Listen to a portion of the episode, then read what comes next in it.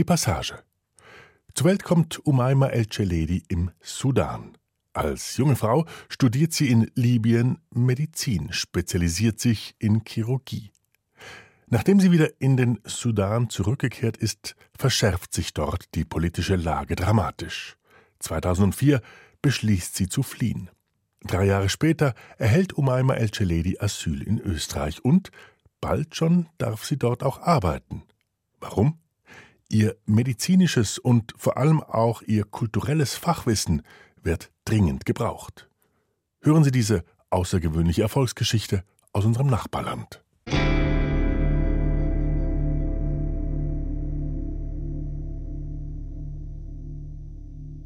Wenn ich jetzt mit dir rede, ja, ich frage mich bei mir der Antwort oder so, was wird, wenn einer von den ja. Betroffenen das hört? Was will ich vermitteln von meiner Community auch? Und das ist, was habe ich dir gesagt, die Herausforderung von meiner Arbeit. Egal was ich mache, egal was ich sage, gibt es Sachen, die betrifft die Community und gibt es Sachen, die betrifft euch.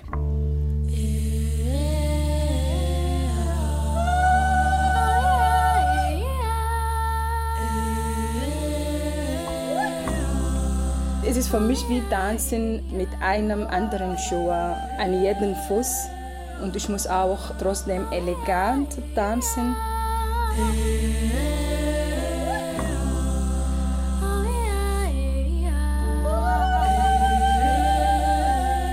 Dr. Umimas Tanz. Eine Wiener Ärztin aus dem Sudan. Feature von Christine Bramhaus.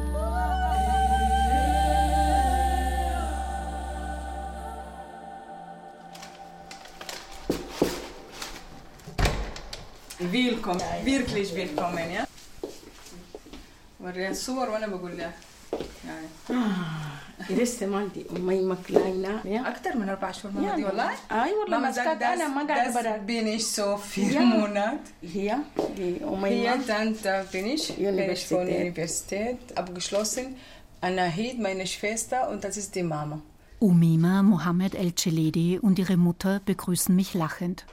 Ein silbernes Herz schmückt den Eingang sowie Koranverse die Tür in das geräumige Wohnzimmer. Gleich dahinter eine Fotowand wie ein Tagebuch. Und das bin ich? Ja. Oh mein Gott. Mit dem Doktorhut. Ja. ja. Mhm. Frau Fischer, äh, das ist der Preis von mir, mir Award. Das habe ich bekommen. Das war ich und das war die Margit Fischer. Ich mag sie sehr, weil sie hat das Thema auch beim äh, Militär gebracht, die FGM. Wir waren auch beim Militär in einer Fortbildung. Ah, da sieht man das. Und du in der Mitte. Ja. Und wieso Militär eine Äh, Fortbildung? weil sie, sie gehen auch im Ausland vor Einsatz, ja. Und sie brauchen auch etwas über FGM, wenn sie dann im Ausland kennen sich aus, ja. Für ihren Kampf gegen FGM, Female Genital Mutilation, auf Deutsch weibliche Genitalverstümmelung, erhält Umima El-Cheledi 2014 den MIA Award. Eine Auszeichnung für Frauen mit internationalem Hintergrund, die in Österreich Besonderes geleistet haben. Überreicht wurde er ihr damals von Margit Fischer, der Ehefrau des damaligen Bundespräsidenten. Sie sagt, بيتكلم ich معهم wäre كتير. sehr einfach Kind, ich war sehr nicht schwierig und ich war sehr ähm, ruhig, ruhiger Kind. بعدين الحاجة اللي عايزة تعمليها من أنت كنت صغيرة بتعمليها Und alles, was ich machen will, seit ich sehr kleiner war, mache ich, schaffe ich. Ja?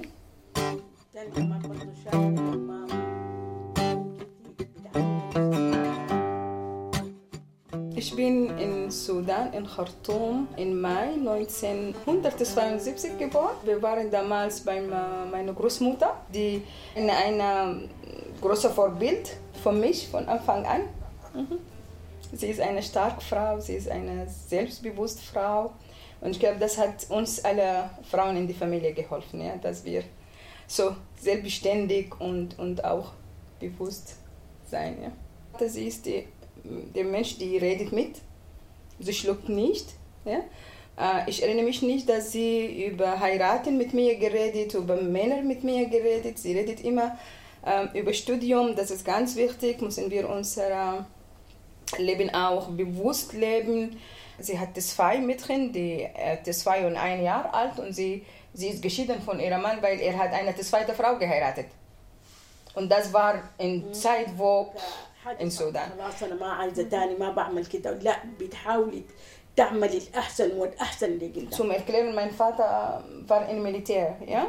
Und er war nicht immer in Hauptstadt, ja. Sein Dienst oft war im Grenze von Sudan und Äthiopien, so Sudan, Eritrea.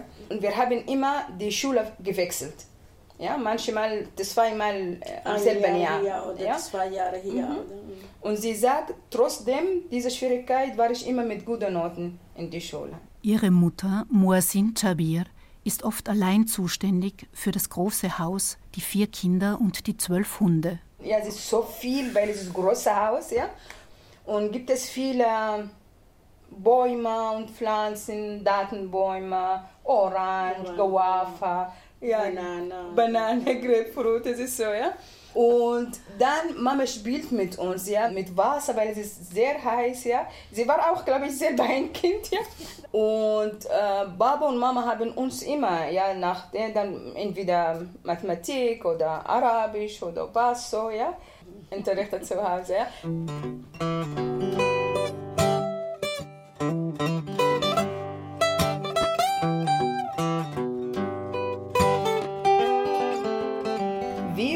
Wir durften als Frauen alleine im Ausland studieren. Das war überhaupt kein Problem. Und das, das auch seit Sudan war wirklich ein Land, die, die Frauen haben auch viele Rechte gehabt. Ja? Ein Studium in Ägypten scheitert allerdings am Veto männlicher Verwandter. Ihnen erscheint das damals liberale Kairo für eine Frau zu gefährlich. So entscheidet sie sich für ein Medizinstudium im konservativen Libyen und wählt die Fachrichtung Chirurgie. Das war nicht leicht, weil es ist eine Männersache. Das ist ein, eine Welt, die, die für, für Frauen sehr schwierig ja. Sie geben uns nicht schnell die Chance zu lernen. Äh, Sie zeigen sich, dass sie sind stark. Sie können die Operation, zum Beispiel Appendektomie, in, in zwei Minuten fertig. Und ich, eine Frau, kann ich nicht, brauche ich 15 Minuten, 10 Minuten. Aber ich war andere. Ich habe gezeigt, dass ich bin wie euch. Nur vielleicht Figur ist anders. Aber ich, ich habe auch viele Schutz bekommen, auch von Ärzten. Zum Beispiel, ich erinnere mich, ein Mann war in, in Emergency Room und dann wollte ich ihn behandeln. Und er wollte das nicht. Und dann unser Registral, er ist gekommen und er hat gesagt, sie ist Dr. Omeima, sie wird das machen. Ja? Und wenn du mit das nicht verstanden, du kannst nach Hause gehen. Im Jahr 2000 schließt sie in Libyen ihr Medizinstudium ab und kehrt als Chirurgin zurück in den Sudan. Aber dort macht der wachsende Einfluss der Muslimbruderschaft das Leben für die ganze Familie zunehmend unerträglich. Und das war die Hölle in unserem Leben. Mein Bruder, mein Vater haben ihre äh, Arbeit verloren, ihre äh, Position verloren. Auf einmal waren sie null. Sie haben meinen Bruder und meinen Vater, sie waren oft im Gefängnis. Ja, es ist die Soldaten kommen zu Hause, nehmen meinen Bruder weg, nehmen meinen Vater weg, da müssen wir lange Zeit suchen und so ist. Ja? Und dann haben wir entschieden, dass das können wir so nicht leben. Ne? Ja, und dann bin ich mit meiner Mama in Libyen. Meine Schwester, mein Bruder, jeder war irgendwo anders.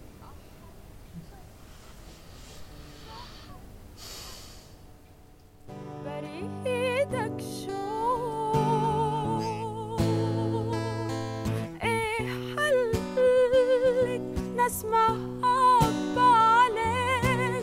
Einem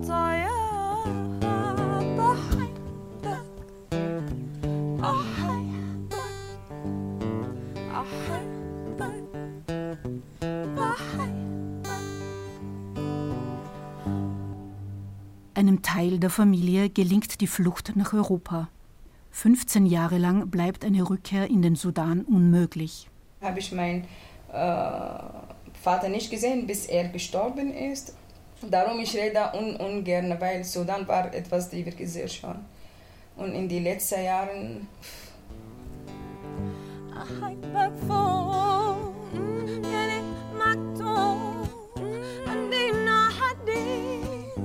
أحبك فوق يعني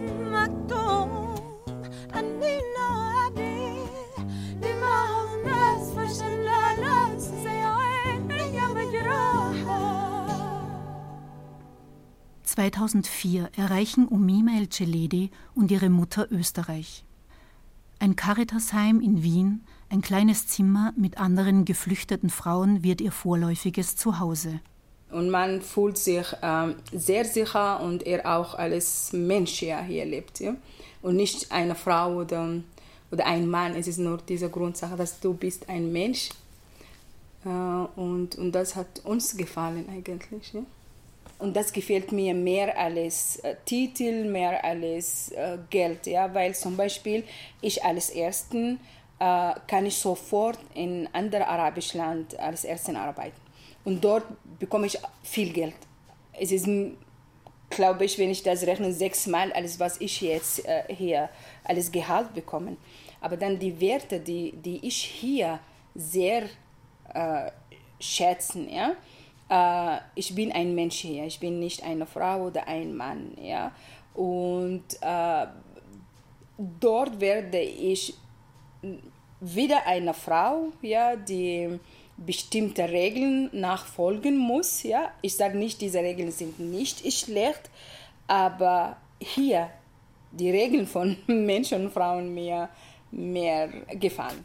Drei Jahre nach ihrer Ankunft in Österreich erhalten Umima und ihre Mutter einen positiven Asylbescheid und dürfen von nun an in Österreich leben und arbeiten. Ähm, ich erinnere mich, wenn wir hier gekommen ähm, haben wir oft gehört, sie sind schwarz, äh, vergessen Sie das etwas zu schaffen. Äh, ich bin Ärztin, ja, vergiss es, ja, das, das schaffst du nicht, das machst du das nicht, ja. Hier ist sehr schwierig, ja, jetzt war ich nicht rassistisch und solche Sachen, ja, und Mama sagt, sie will das nicht hören, ja. Wir müssen suchen und dann schaffen wir.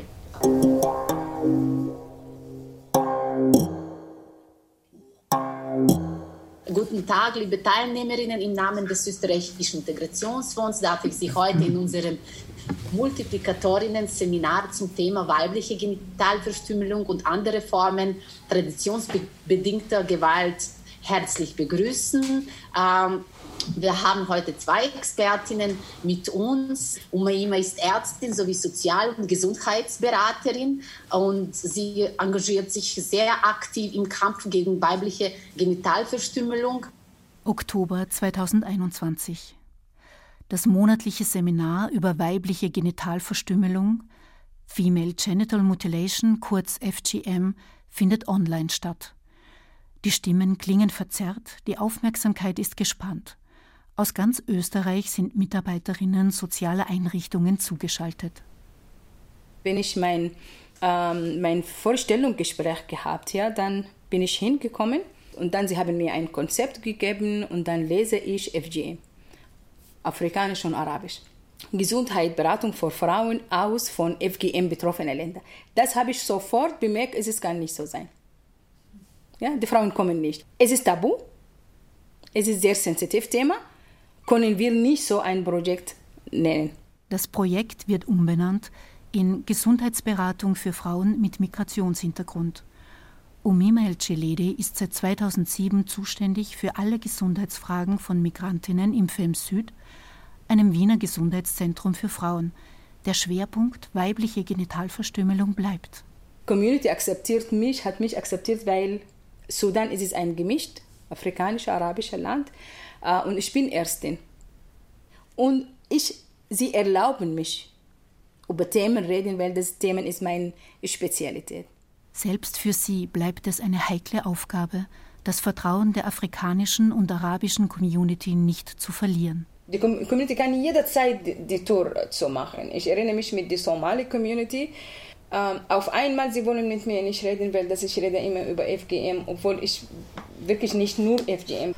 Und dann, sie haben alle Tore zugemacht. Ich konnte wirklich nicht etwas machen.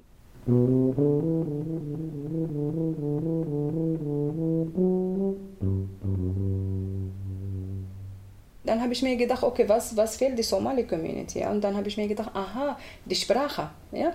Und dann habe ich mit dem Spracheninstitut hier ausgemacht, dass die Somali auch als Sprache in die Schule es gelingt ihr, an zwei Wiener Schulen Somali als Unterrichtsfach zu etablieren und Frauen aus der somalischen Community als Lehrerinnen zu vermitteln. Ich muss auch sehr auf die menschliche Seite aufpassen. Ja?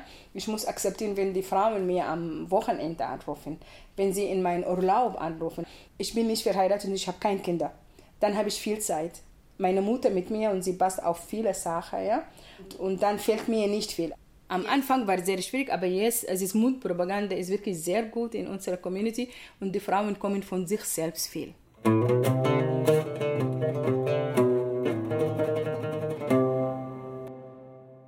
Die erste Sache, es ist, kommt ein Mensch zu mir ins Büro mit seinen Werten, mit seinem Verständnis, mit seiner Kultur, mit seinen Sachen, die diese Frau, das Mädchen sehr schätzt. Ja?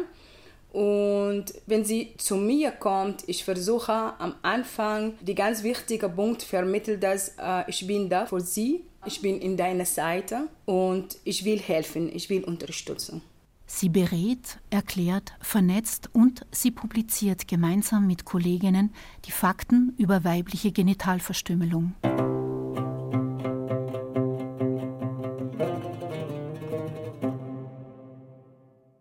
Weltweit leben 200 Millionen Frauen und Mädchen, die an ihren Genitalien verstümmelt wurden.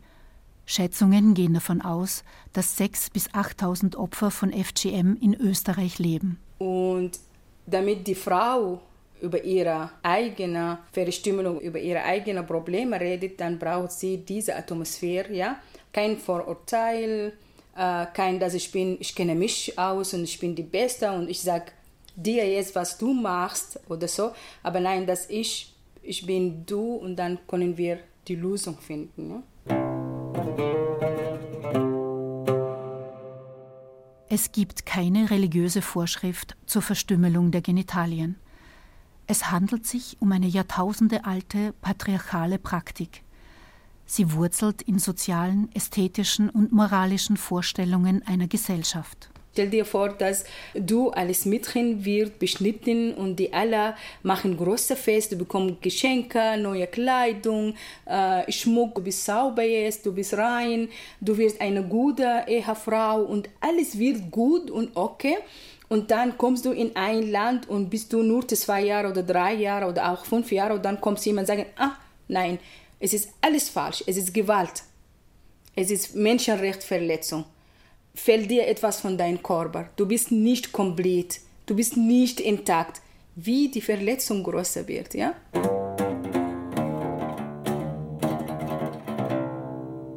FGM wird in rund 30 afrikanischen Staaten, besonders in Somalia, Guinea, Ägypten, Mali, Sudan, Eritrea, Äthiopien und in Teilen Nigerias praktiziert.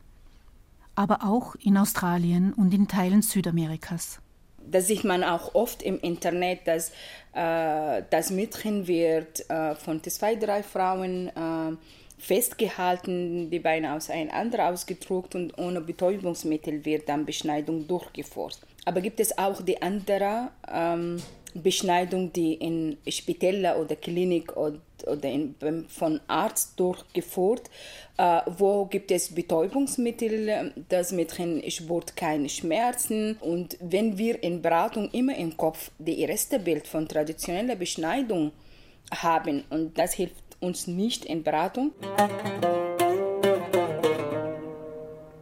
Sage ich nie, habe ich niemals, niemals gesagt, äh, Genitalverstümmelung oder habe ich gesagt FGM oder so. Äh, wir sagen auf Arabisch Khitan, Reinheit oder äh, Tahur, das ist genau Reinheit, Tahur. Äh, und gibt es verschiedene oder Sunna. Und, und wenn ich diese Worte rede, das heißt auch, dass es ist auch etwas Respekt, ja, weil die Frau oder das Mädchen, die vor mir sitzt, es ist zum ersten Mal in ihrem Leben jemand mit ihr über dieses Thema redet man unterscheidet verschiedene Arten von weiblicher Genitalverstümmelung. Bei der ersten Form wird die Klitorisvorhaut und die Klitorisspitze entfernt. Die extremste Form, die pharaonische Beschneidung, bedeutet die komplette Entfernung der äußeren Genitalien, der Rest der Vulva wird zugenäht. Und dann fange ich langsam zu fragen, welche Beschwerden hat sie. Die meisten haben Menstruationsbeschwerden, Störungen, ja, entweder das ist schmerzhaft, ja, oder sie haben immer Unterbauchschmerzen, Rückenschmerzen, Regelblutung dauert sehr lang. Und natürlich von allem die Sexualität, ist, das ist großer das zweite Tabu, Frauen und Mädchen reden nicht von, sie reden sehr ungern darüber, aber die meisten berichten auch, dass sie keine Lust auf Sexualität haben oder sie haben immer Geschlechtsverkehr, Schmerzen, haben Angst vor Geschlechtsverkehr. Ja?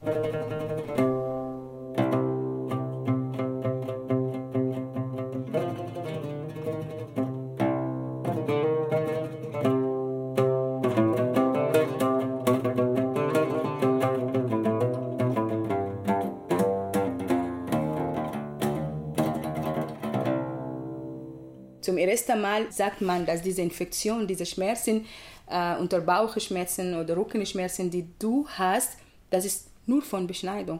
Dann die ganze Leben von dieser Frau oder Mädchen, es ist total äh, Sturz, ja. Und das, was ich nicht mag, was ich nicht will. Darum, ich brauche immer Zeit auch mit Mädchen und mit Frauen, bis wir über FGM reden. Es kann nicht sein, dass sie geschickt und muss ich jetzt über FGM reden. Es dauert zwei Jahre, die Gesundheitsberatung mit Schwerpunkt weibliche Genitalverstümmelung aufzubauen und das Vertrauen der Community zu gewinnen. Und dann habe ich bemerkt, äh, es ist nicht genug, weil nur über Probleme reden, äh, das hilft den Frauen wirklich nicht. Dann habe ich mich gefragt, was kann ich tun, was kann ich machen. Ja? Und dann habe ich meine Strategie ein bisschen geändert, ja, und ich habe mich entschieden, dass ich die Frauen äh, in Spitäler äh, begleiten, damit sie auch dann die richtige medizinische Unterstützung oder Hilfe zu bekommen. Aber Spitäler und Frauenärzte hatten kaum Erfahrung mit der Behandlung dieser Patientinnen und für viele Patientinnen wiederum stellt schon der Besuch bei einem männlichen Frauenarzt einen enormen Tabubruch dar. Und dann, ich bin zwischen die beiden. Die Frauen, die sehr wütend von mir, warum nehme ich ihn zum einen Arzt? Und der Arzt, die sehr wütend, warum sie lassen sich nicht untersuchen. 2009.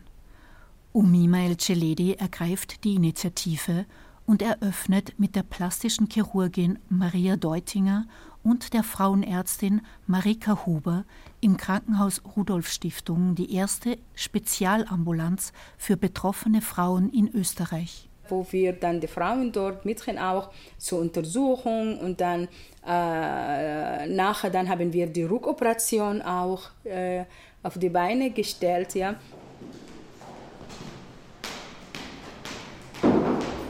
Ich nehme ganz gern Taschenspiegel normalerweise. Ja. Wenn ich aber merke, das sind Frauen, die in ihrem Geschlecht, in ihrer Vulva nicht zu Hause sind, dann versuche ich mal ein bisschen sexualpädagogisch zu beginnen. Was ist eigentlich eine Vulva? Ja? Was ist eigentlich eine Vagina? Weil der Unterschied ist auch europäischen Frauen oftmals nicht bekannt. Ja? Und dann versuche ich zu erklären, was ich sehe. Also nicht, boah, ist alles weg, schaut furchtbar aus, sondern einfach mal zu erklären, was ich sehe und was möglicherweise eben weggenommen worden ist und was für Möglichkeiten wir hätten. Daniela Dörfler gründet 2012 auch im Wiener AKH eine FGM-Ambulanz, wo sie eng mit Umima Celedi zusammenarbeitet. Und nachdem die Celedi auch äh, Ärztin ist, ähm, von ihrer Grundausbildung her, war es sehr einfach, miteinander ins Gespräch zu kommen. Sie hat mir ihre Sprachkompetenz geliehen und dann haben wir uns einfach mit den Frauen unterhalten. Nachdem die meisten Frauen, wenn man sich Zeit lässt und es gut auch gedolmetscht bespricht, wollen definitiv einfach nur, dass dieser Eingang wieder ein bisschen mehr offen ist, dass es nicht weh tut, dass sie einfach ihre ganz normalen Funktionen wieder ausüben können, wie menstruieren, lassen und so weiter. Aber ich muss auch erklären, was bedeutet Rückoperation. Ja, weil es ist FGM, ein Grund von FGM, dass diese Frau äh, Jungfrau zu sein. Und was bedeutet, wenn die Mädchen die, die Rückoperation haben? Ja, sie bleiben auch noch Jungfrau. Und sie kann auch eine Bestätigung von, äh, von der Ärztin bekommen, dass sie ist Jungfrau ja, äh, und sie war äh, zugenäht, aber wegen ihrer Probleme, diese und diese und diese, haben wir die Rückoperation gemacht. Auch in Europa wurden weibliche Genitalien verstümmelt, damals um Masturbation zu verhindern. Die Selbstbefriedigung galt als Ursache vieler Krankheiten. Die Entfernung der Klitoris und das Zunähen der großen Vulvalippen wurden besonders in der Mitte des 19. Jahrhunderts in Europa und in den USA breit diskutiert und praktiziert. Unter anderem von dem Wiener Gynäkologen Gustav Braun, der die Entfernung der Klitoris als medizinische Therapie einsetzte. Noch 1953 fand in den USA eine entsprechende Operation an einem zwölfjährigen Mädchen statt. Also ich habe das in all meinen Vorträgen drinnen, dass wir im 19. Jahrhundert eben nicht so weit weg davon waren, das auch als Therapie zu sehen, um dieser Frau ähm, eben ihre Beschwerden, und Beschwerden waren damals eben Epilepsie, Nymphomanie, wie das genannt wurde, ein, ein zu aktives Sexualleben, Hysterie. Wirklich, also wie ich angefangen habe mit meiner Ausbildung, konnte man auch Frauen kennenlernen, die aus der Indikation ihre Klitoris oder Klitorisvorhaut entfernt bekommen haben, zur Beruhigung sozusagen. Das durch die Beschneidung europäischer Frauen erworbene Wissen hilft nun bei der Rückoperation afrikanischer FGM-Patientinnen. Da gibt es auch ganz, ganz tolle Daten, wie man aus diesen verstümmelten Operationen gelernt hat, die jetzigen Operationen zu kreieren. Ja.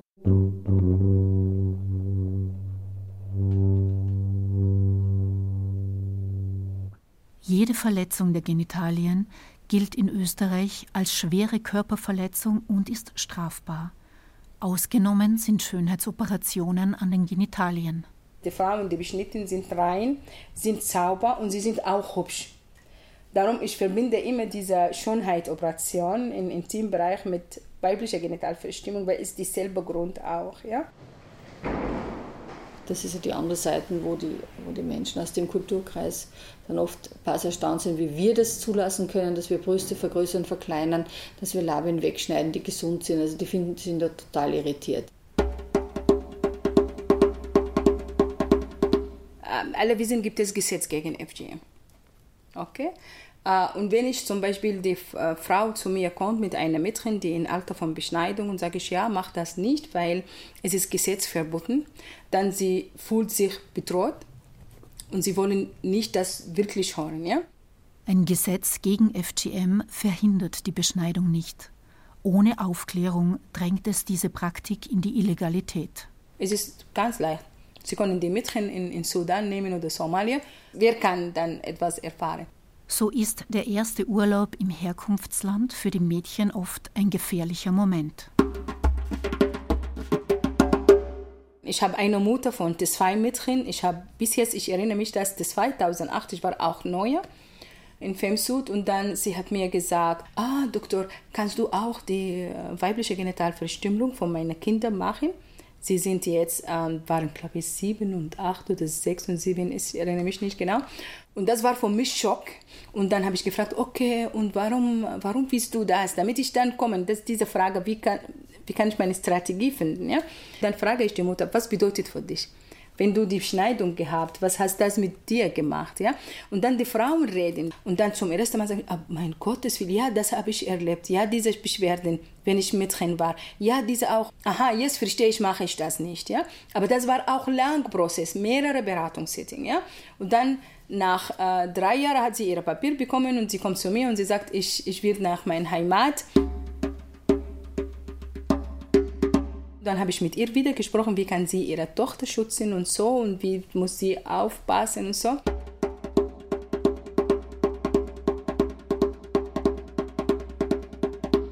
Und dann sie ruft mich oder sie kommt selber und so stolz ja, und sagt, ah, ich war auf Urlaub, zwei Monate oder ein Monat und meine Kinder sind nicht beschnitten.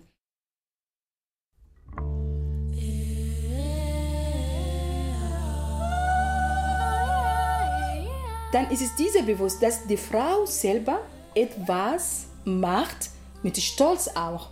Und die Mädchen auch haben das verstanden und sie erlauben niemand das zu machen.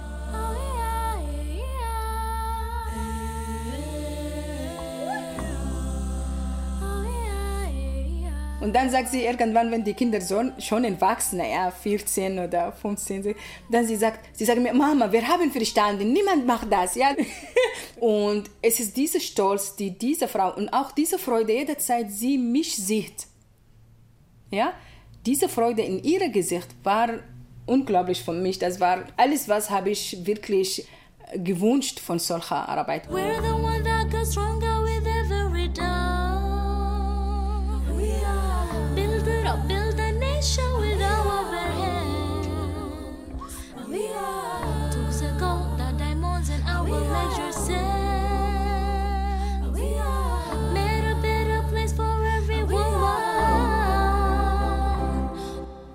sehe ich, es ist wirklich etwas läuft nicht gut und diese Familie werden sowieso das Mädchen beschnitten, rede ich über Gesetz. Bis zehn Jahre Haftung, äh, das Mädchen kann auch von euch weggenommen. Ja, das kannst du, dann verlierst du diesen Kontakt auch mit deiner Tochter. Das heißt, und wenn wir im Gefängnis, dann verlieren wir äh, unser Papier hier, wir sind nicht mehr legal. Bleibt trotz Aufklärung über Gesundheitsrisiken und strafrechtliche Konsequenzen die Gefahr einer Beschneidung bestehen, so verlangt das Jugendamt einmal pro Jahr eine Begutachtung des Kindes. Und diese jährliche Kontrolle wird durch uns dann geschafft.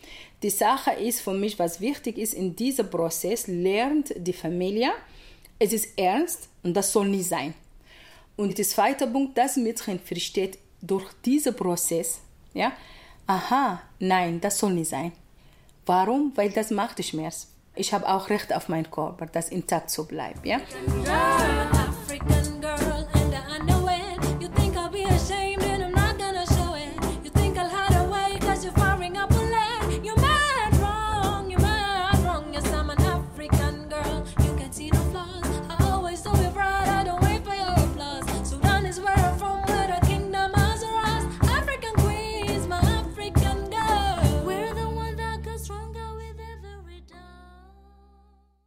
Ich sehe auch rassistisch, wenn die Leute deswegen etwas so machen, die sie noch nicht verstehen. Ja?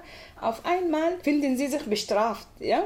Aber wirklich rassistisch, rassistisch hier, die ich äh, wirklich so Umeima, die, die Mama sagt, gibt es schon. Aber ich als Umeima habe ich das wirklich sehr, sehr, sehr, sehr selten ja? erlebt. Oder vielleicht ich sehe das nicht als rassistisch, vielleicht das ist so. Ja? Einmal habe ich jemand gesagt, ähm, guten Morgen, darf ich etwas fragen? Nein. Das war auch, das war auch so, tut weh, ja. Aber, aber natürlich, ich denke dann, ich denke nicht, er ist rassistisch oder sie ist rassistisch. Vielleicht er hat einen schlechten Tag, nicht gut geschlafen, in Eile, hat keine Lust, jemand, die gebrochener Deutsch, dann, ja, so, dann sage ich, okay, so finde ich meinen Weg, ja, und dann habe ich meinen Tag positiv, ja. اهلا اختي اختي اهلا حبيبتي اهلا سلام سلام Sie ist eine typische ägyptische Gesicht. Ja, ist wirklich, wie ich die ägyptische kenne. November 2021. Umima hat engagierte Frauen aus der ägyptischen und sudanesischen Community eingeladen, gemeinsam mit ihren Töchtern über Themen zu reden, die sie beschäftigen und war großes Interesse von mir auch dann wir, die Frauen, mhm. die Migrantinnen, die hier leben, mhm. ja, und unsere Tochtern, wie leben wir, was beschäftigt uns, was uns ganz wichtig ist, ja, was fehlt uns mhm. eigentlich, ja, und wir sind jetzt, sitzen hier die zwei Generationen, Mamas ja, dann sagen wir drei Generationen, ja. Und, und ich kann sagen, wir kennen uns privat, aber auch in der Arbeit. Wir suchen auch Platz für uns, aber Platz auch für Frauen in Österreich oder in Wien. Und viele Leute hier kennen uns nicht. Mhm. Entweder von Media oder Vorstellung oder Vorurteil. Es ist etwas, die wirklich nicht wir und dann habe ich die Christine gesagt, es ist wichtig, dass auch unsere Stimme, die niemand hört, auch irgendwann bekannt machen oder geben. Ja? Mhm. Natürlich ist es viel Grammatik falsch. Ja? Es ist echt ja. gut. Aber, aber, aber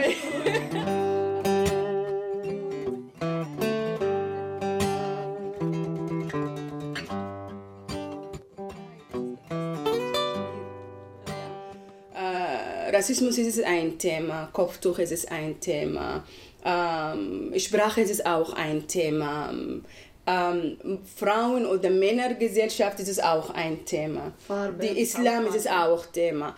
Hautfarbe ist auch Thema, die beschäftigt uns sehr. Und dann habe ich mir gedacht, es wird nur der Anfang mhm. heute. Ja? Ähm, die Frauen der ersten Generation haben alle studiert, haben Berufe und die österreichische Staatsbürgerschaft und alle haben Kinder, die in Österreich geboren und aufgewachsen sind. Umima schlägt nun ein kontroverses Thema vor und bittet die Mütter zuerst zu sprechen. Ich möchte gerne, dass unsere Generation, die Mütterin, die hier sagen, was verstehen sie unter Feministin und die hier geboren und aufgewachsen, wie, wie sie das verstehen. Eigentlich, ich kann mit mir anfangen. Feministen haben Ja, wir bitte. wirklich nicht in unserer Sprache. Feministen müssen wir wirklich so lang Sätze sagen, damit man versteht, was das bedeutet. Ja? Oder bedeutet auch negative Sachen. Dass die Frauen wollen wie die Männer sein. Beispiel, diese Frau ist Hausfrau. Ich mag nicht dieses Wort. Was bedeutet Hausfrau?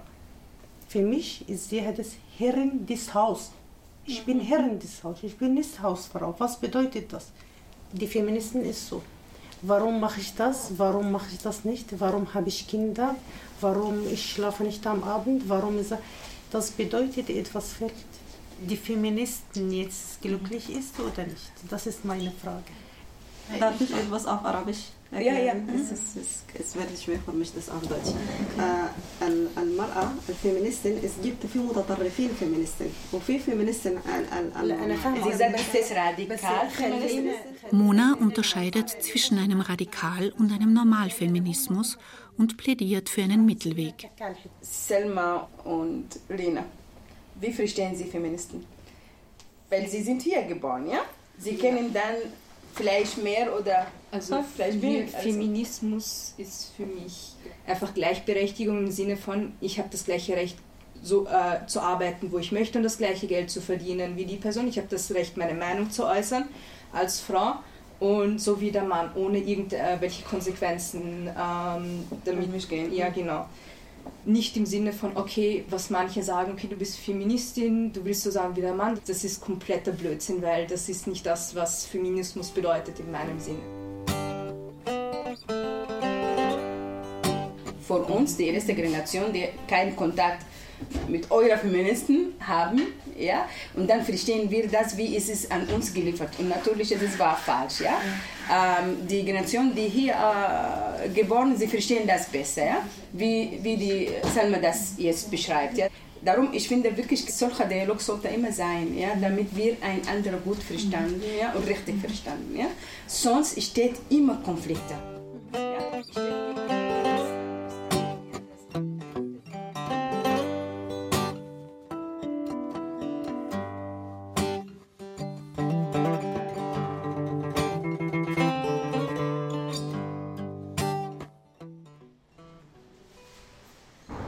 Mittwoch, 8.30 Uhr, Klinik Otterkring. Umima El-Celedi beginnt ihren Dienst in der FGM-Ambulanz auf der Abteilung für Geburtshilfe und Gynäkologie.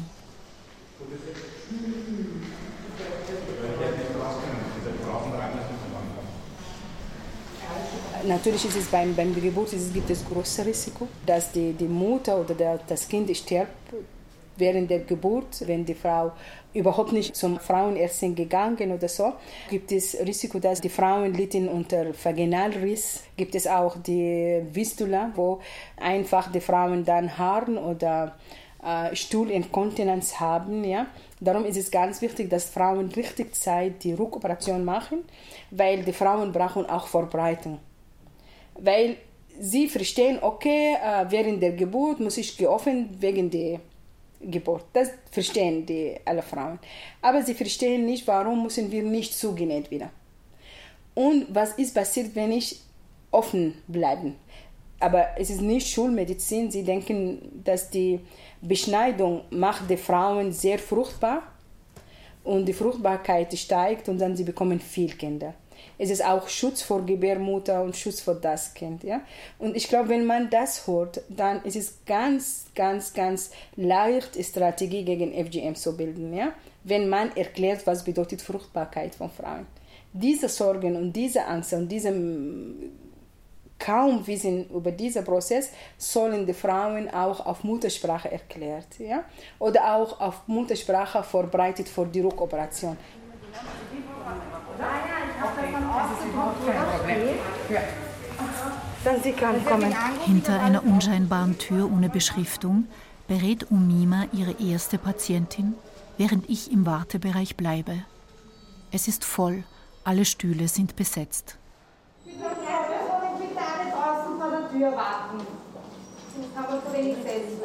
Die Patientin jetzt war jung, erste Schwangerschaft und sie war sehr aggressiv. Ähm, Sie hat nur gefragt, warum bin ich hier? Äh, Ich weiß, was was wird gesprochen. Es ist über FGM. Ich kenne mich mit FGM. Und dann habe ich mit ihr ein bisschen sanft hier und dort geredet und gesagt, okay, was, was, was kennen Sie über FGM, ja? Und, und dann ist es auf einmal dann sie offensiv und sie haben, wir haben geredet und sie hat mir gesagt, ich habe von, von dir gehört, ja. Das oft irritiert auch, ja. Ein kleiner Raum, ein Tisch, drei Stühle, ein Computer.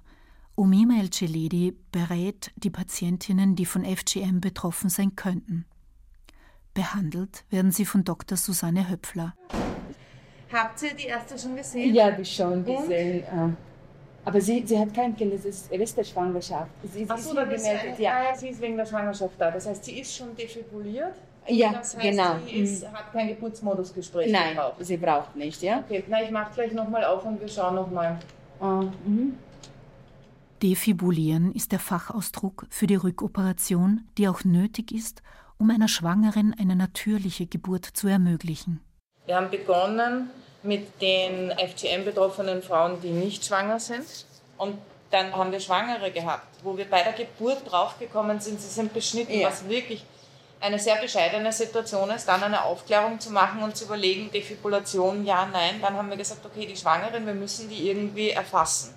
Und dann hat uns das Femsytium immer einmal in der Woche geborgt, wofür wir hündisch dankbar waren. Und dann haben wir begonnen, die rauszufiltern, die von FGM betroffen sein könnten und zu Geburtsmodusgesprächen einzuladen.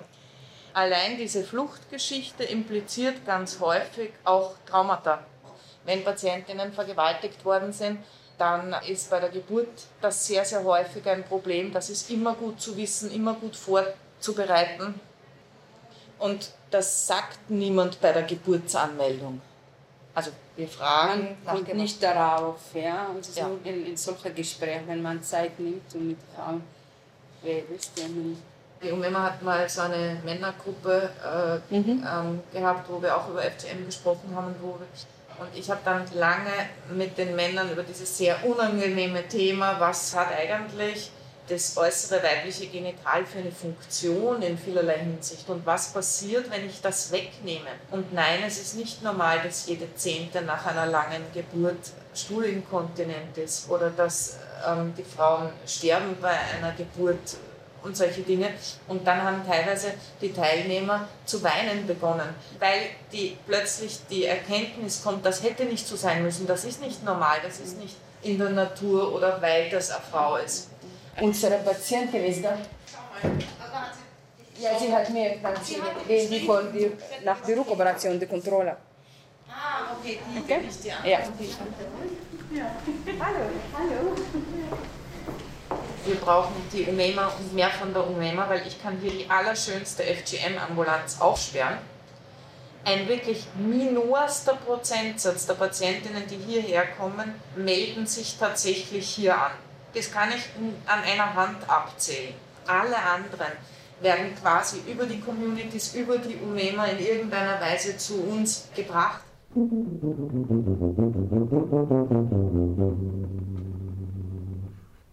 Neben die Rückoperation und die Beschwerden, die sie hat und die Beratung und alles, alles, ja, da sage ich ihr auch, bitte geh zum Psychologen, zur Psychotherapie.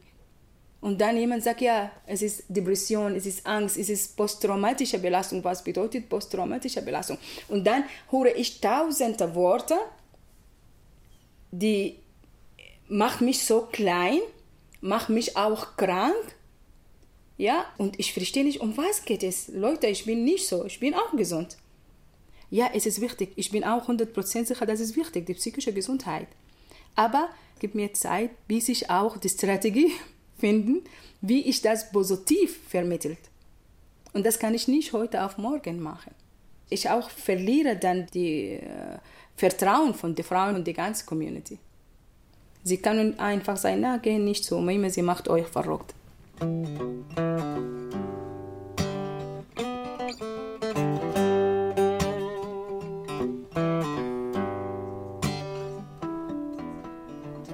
Du hast gesprochen über deine Hautfarbe, weil Ja. du aus einem Ich afrikanischen arabischen Land komme bist. aus? Sudan. Mhm. Vielleicht soll ich mich kurz vorstellen.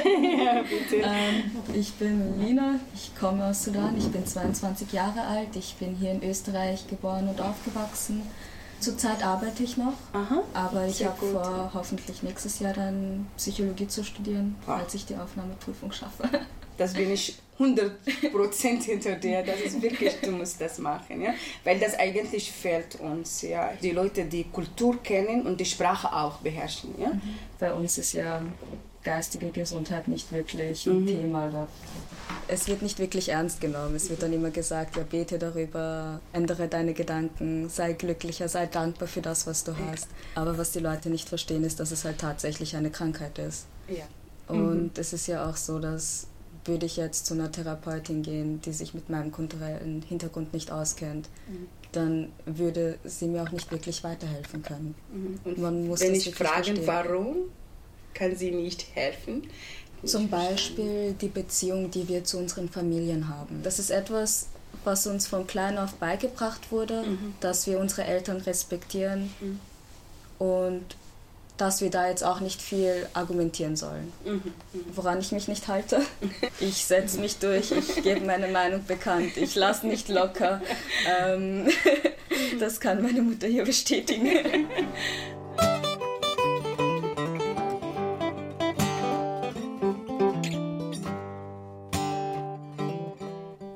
Brüder sind am Abend in ein Kino gegangen, so um 8 Uhr. Und ich habe dann gefragt, warum darf ich sowas nicht? Also ja, du bist nicht so alt wie die. Die waren sie. Okay. Ich habe mir das aufgeschrieben. Wenn ich in diesem Alter Wenn dann ich gehe in diesem Alter Kino. bin, dann darf ich ins Kino gehen, weil der einzige Grund, warum ich es nicht durfte, war, weil ich zu jung war. Und dann habe ich das dann auch so argumentiert. Was sagst du? Weil du bist hier aufgewachsen, du kennst die andere Kultur, du kennst die Österreicherin, du kennst, das ist, ähm, wenn eine Mädchen ins Kino gehen und dann um die 12 Uhr zurückkommen, es gibt es kein Problem. Hm? Das verstehe ich hier, wenn ich sehe, auf die Straße, wenn du auf die Straße um die 12 Uhr Mitternacht oder äh, äh, eins in der Früh nach Hause kommen, ist es nicht so gefährlich für Mädchen, wie bei uns zum Beispiel in unseren Ländern. Aber Hast du versucht, mit deinen Eltern das auch zu verstehen? Wo liegt ihre Ängste? Also ich verstehe Ja. natürlich, dass Ja. sie sich Sorgen machen und mittlerweile ist es ja auch nicht mehr so. Aber was du jetzt zum Beispiel gesagt hast, irgendwie, dass du sowohl mit Jungs als auch mit Mädchen Mhm. befreundet sein durftest, das war bei uns nie der Fall. Aha, Also okay. weder für mich noch für meine Brüder. Mhm, Du bleibst mit deinem Geschlecht. Geschlecht, okay. Mhm. Ich weiß die Hintergründe davon auch nicht, aber ich muss es akzeptieren.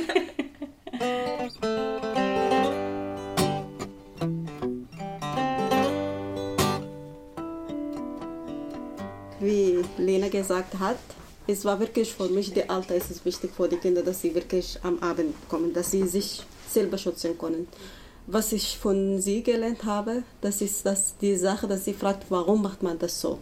Ich habe mich diese Frage nie gefragt. Ich bin so erwachsen, habe ich das so gefunden und ich bin so gefolgt, ohne nachzufragen. Und wenn sie mich fragt, warum, denke ich darüber nach. Manchmal finde ich eine Antwort davor, manchmal finde ich keine Antwort. Und dann lasse ich das. Also ich habe wirklich viel, viel gelernt. Äh, Das, was war schwierig, dass die Mädchen und Burschen gleich Rechte haben. Das ist, dass wir gleich behandelt sind. Das, was stört ist in unserem Heimatland. Dass wir keine gleichen Rechte haben. Zum Beispiel spät äh, Wir fragen nicht, warum. Nach Hause kommen, das ist dann immer die Burschen haben Aber es ist- das es ist Recht Sicherheit. Und, ja. Aber Ja, was du ist- da nicht verstehst, ist, dass wir ja aufeinander aufpassen, wenn wir draußen sind. Ja, wir das sind uns der Gefahr bewusst. Ja. Aber es soll uns nicht davon abhalten, auch das Leben zu genießen, einfach nur weil wir in Angst leben.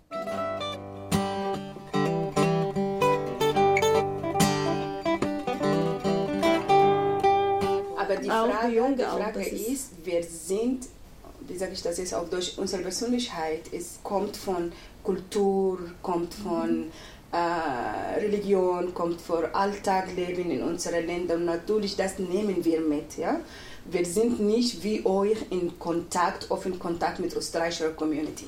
Wir sind mehr zu Hause. Auch wenn wir arbeiten, arbeiten wir mit unserer Zielgruppe, die Leute, die aus unserer Kultur, ja, dann nehmen wir diese Angst mit, ja. Unser Rucksack ist voll.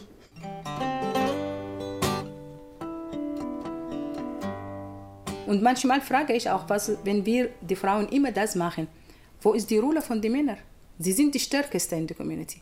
Sie müssen sich benehmen, sie müssen sich kontrollieren, damit wir auch alle zusammen gut leben. Ja?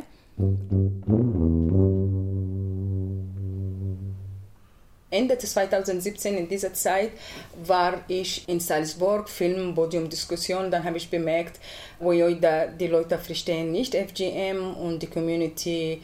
Dann habe ich vorgestellt, dass es wäre gut, wenn man Beers ausbilden und ich bin bereit, das zu machen. 24 Frauen aus Ländern, in denen weibliche Genitalverstümmelung praktiziert wird, werden zu Peers ausgebildet, die über die gefährlichen Folgen aufklären. Kurz darauf beginnt Umima auch 18 Männer aus Somalia, Ägypten, Sudan, Ghana und Nigeria auszubilden. Und jetzt wir fangen in ihrer Community zu arbeiten mit Men-Gesundheitszentrum. Und ja, die Sache entwickelt sich jetzt, ja. langsam, langsam, langsam, aber es ist gut, ja.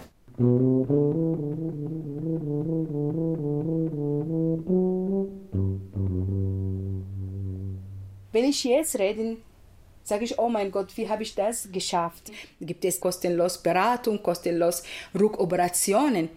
Eine Sache, die ich nie geträumt habe. Ja? Aber von anderer Seite, wenn muss man pro Jahr bestimmte Zahlen von Frauen haben, wie kann ich das dann? Das ist für mich ist riesen Druck auf meine Schulter, ja. Und wie kann ich dorthin das alles bewegen in ein Jahr? Die staatliche Unterstützung im Kampf gegen FGM ist an enge zeitliche Vorgaben gebunden. Umima muss innerhalb bestimmter Fristen messbare Erfolge vorweisen. Die Frauen haben sich nicht heute auf morgen entwickelt. Ja? Sie haben lange Zeit gebraucht. Ja? Ich auch habe ich Zeit gebraucht, bis ich wirklich 100% gegen FGM ja, und ich sage das nicht, ich schäme mich auch nicht, weil das ist Teil meiner Kultur, das ist Teil meines Lebens, das ist wahre Normalität.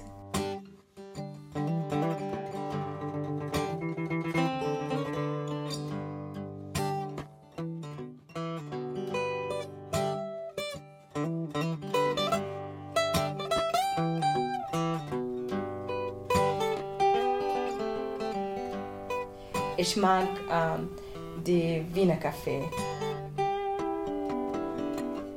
Wir gehen manchmal, steigen wir vom Straßenbahn, Bus, egal welcher Bezirk. Und wenn wir etwas so attraktiv wie ein Lokal sehen, dann steigen wir aus. Ja? Mag ich das sehr. Frühstücken wir manchmal. Ähm, Sonntag mag ich immer zu Hause zu sein. Das ist der Faultag.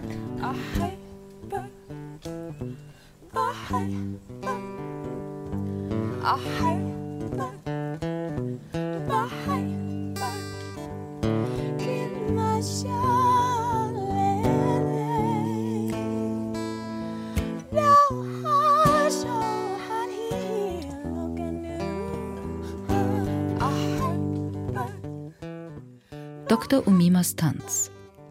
Eine Wiener Ärztin aus dem Sudan.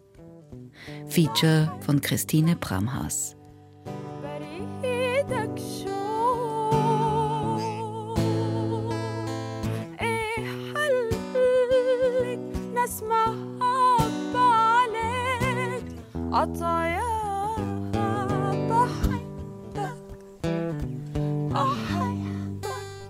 Bedeutet, ich liebe dich. Es ist die Liebe, die Liebe vor äh, Mann, die Liebe vor Familie, die Liebe vor Heimat. Es ist die Liebe generell.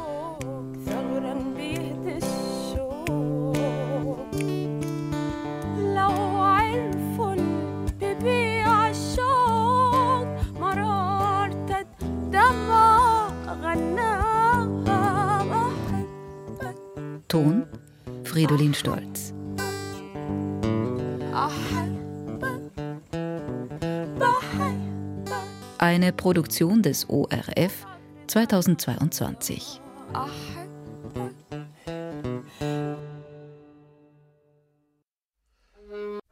Erfahren Sie mehr über unsere Sendungen auf unserer Homepage srf.ch.